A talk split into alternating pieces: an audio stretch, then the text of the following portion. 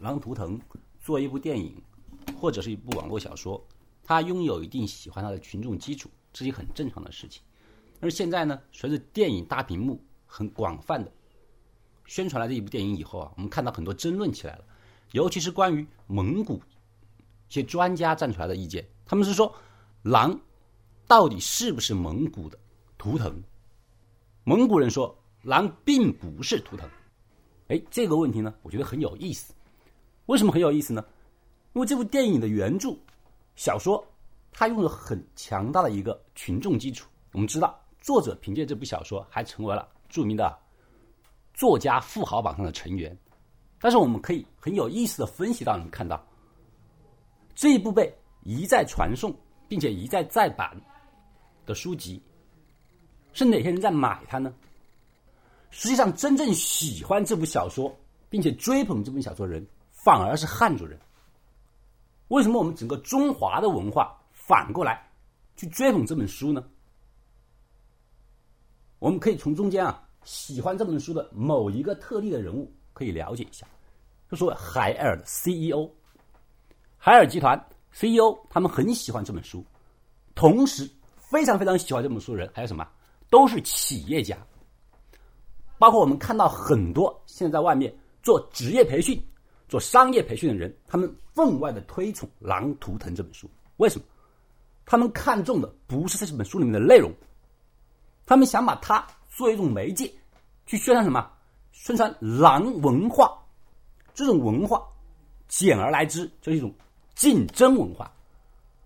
他们美化了狼的贪婪、残暴、残酷和野蛮。他们认为这所有的应该用在企业竞争上，用在适者生存的一个大自然里面。哎，为什么在电影里面这一部分残暴的内容削弱了？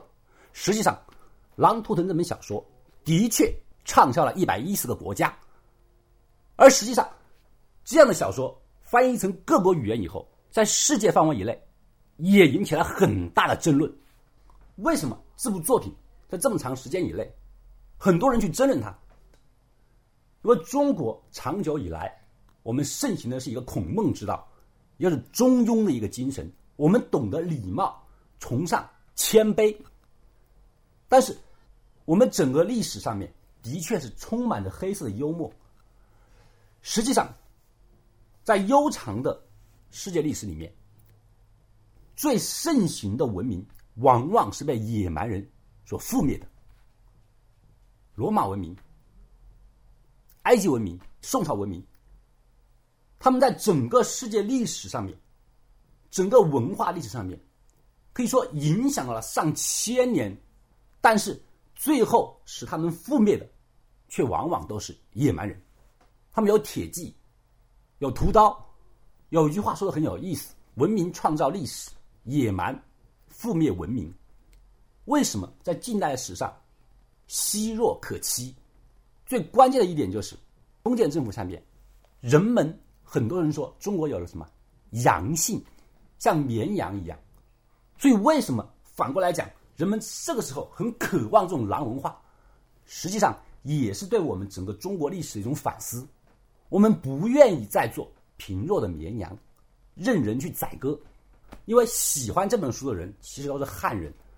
他们从心底里面是想扭转自己的一种精神层次，他们想拥有的才是狼这个图腾。而关于狼文化是否适用于我们中国，我觉得真的要看适度而为之。我们现在这个社会啊，我们不能够再走原来的老路去当绵羊，但是也不能够物极必反。我不当羊，我要去做狼。